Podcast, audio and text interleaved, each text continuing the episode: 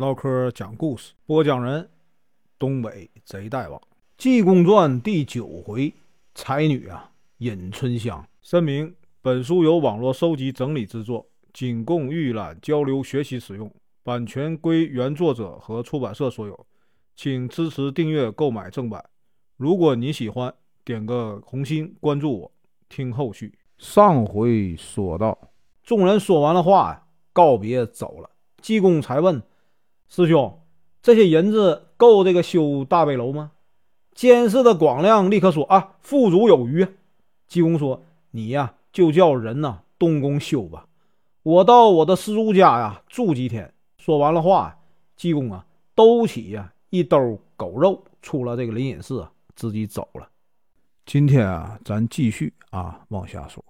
这天呢，济公把秦相给的钱呢都施舍完了，正往前走啊，看前面来了两位啊员外，一位是谁呢？是赵文慧，另一位啊是苏北山。一见到济公，两人赶忙就行礼啊，说呀：“哎，师傅，你老人家这个官司啊完了。我们听说师傅啊被秦相府锁去了，我们呢很担心。今天啊。”特地的来到灵隐寺啊，去探访。济公说：“我官司啊已经完了，秦相呢也没把我怎么样，便把这个相府里啊发生的事情啊对二位啊说了一遍。”苏北山一听说，哎，今天喝酒了没？济公说：“我啊正想去喝酒，你们二位有什么好去处啊？”苏北山说：“我们听家人传说呀，有一啊。”官家的女儿沦落到这个烟花巷里，就是呢，不知道啊是真是假，我们去看看。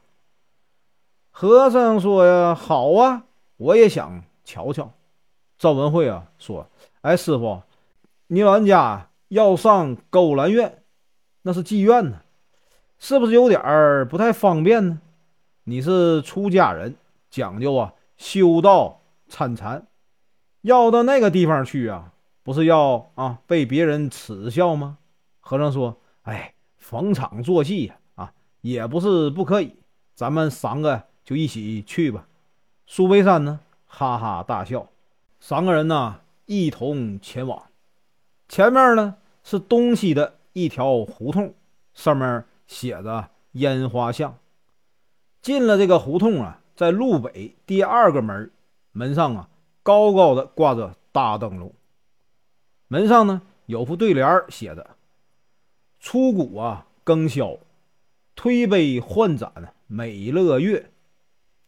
鸡鸣三唱，人离财散落长空。”和尚看完，三个人呢往里走，刚进去，门房便让：“哎，原来是赵老爷和苏老爷二位员外来了。”和尚抬头一看。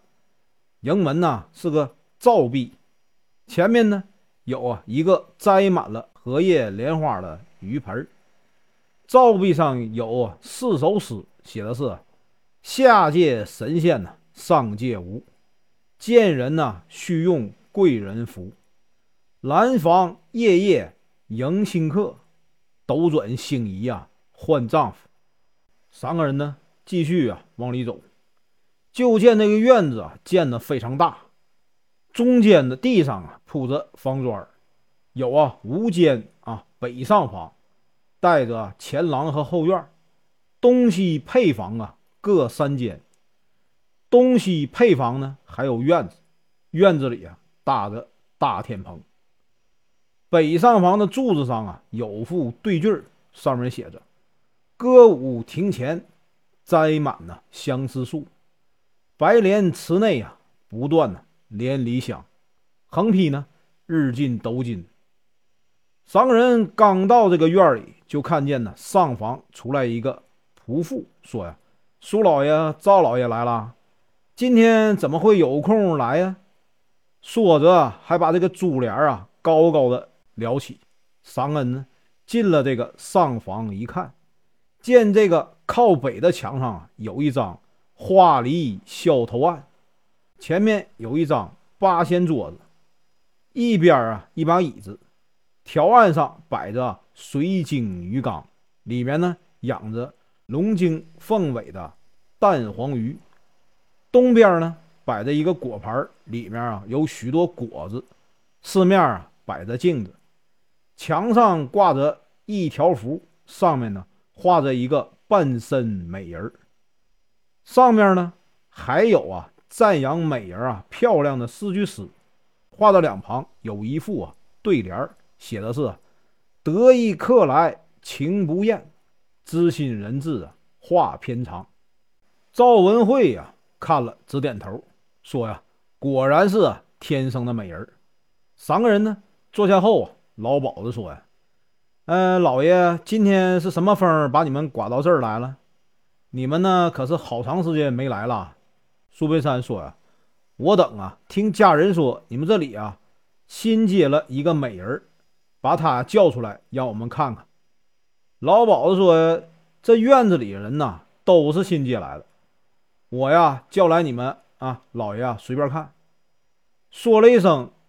吩咐见客，就听见外面呢娇滴滴的答应了，一扭一摆的进来四名美妓，个个打扮着非常漂亮。四人站下之后报了姓名，四人呢一看，还有个穷和尚啊在边上，都捂着嘴啊笑。济公说：“好好，你们两个啊，看这几位啊怎么样啊？”苏员外说：“还可以。”和尚说：“你看谁都可以，按我说呀，芙蓉白面呢都是带肉的骷髅，漂亮的红妆啊都是啊会杀人的利刀。”说完呢，还随手啊写了一首啊讽刺的诗，大意是说呀，这些妓女啊打扮的花枝招展，只是为了骗别人的钱财，还装作害羞的样子，虚情假意。赵文慧二人。看了，哈哈大笑。只听老鸨子说：“哎，老爷吩咐哪个伺候啊？”苏北山说：“哎，不是这几个人呢。你家新接来的那个，我听说还是官家人家的女儿，是不小心呢误入了烟花，我们啊特地了来看他的。”老鸨子原本呢就知道他们两个呀都是临安城首富，有的是钱，连忙说：“哎。”两位老爷啊，不提那个新买的人也就罢了，一提他呀，我心里啊就不好受，真是啊一言难尽。我们吃啊这行饭的人，一旦老了就不行了。我原先呢有个女儿，后来呢被花花太岁呀王圣先大人买去做妾。虽然呢我得了几百两银子，但是呢就指着那点银子啊，哎，那也坐吃山空啊。我这才买了一个人，这人呢原来是金陵县人，他父亲呢叫尹明传，先前呢做过刺史，母亲很早啊就死了，后来呢父女两个人呢来到京城，住在啊胡万成的店里头。他父亲想要在京城啊找个门路，没想到呢被骗子骗了几千两银子，功名呢也没得着，结果呢。这个尹明传呢，一急得了病，他一口气呀，在店里头病了三个月，把积攒下来的银两啊，全用完了，就死了。他女儿啊，春香就卖身葬父，我用了三百五十两个银子把他买下来。等他来到这里呢，他一看是烟花院，就火了，要寻死。我一细问他，合着有一百两银子啊。都叫这个胡万成啊给赚了。胡万成告诉他是卖给啊当官的当妾。他一见呢勾栏院就不想活了。还是我苦诉啊，哎，我的难处。这三百五十两啊，真的不容易赚呢。你要是死了，就害死我了。他也好劝，说暂时啊住在我这里啊避难。如果呢？遇见相知的人呢，愿意把他赎出去，银子少不了啊！我的，他亲笔写了一首诗，说呀，如果有这个啊身伤文雅的人呢，可以给他看看。苏北山说：“你拿来我看一下。”宝子取来打开一看啊，二位员外一愣啊，上面写着：“万种忧愁啊，诉向谁？对人欢喜啊，被人悲。此诗啊，莫作寻常看，一句诗成千泪垂。”济公他们三个人看完以后啊，问：“这个尹春香在哪个院啊？我们要见见这个人。”老鸨子说：“在东院。”本来是我女儿啊住的房间，三位爷啊跟我来吧。本文结束，感谢观看，请听后续。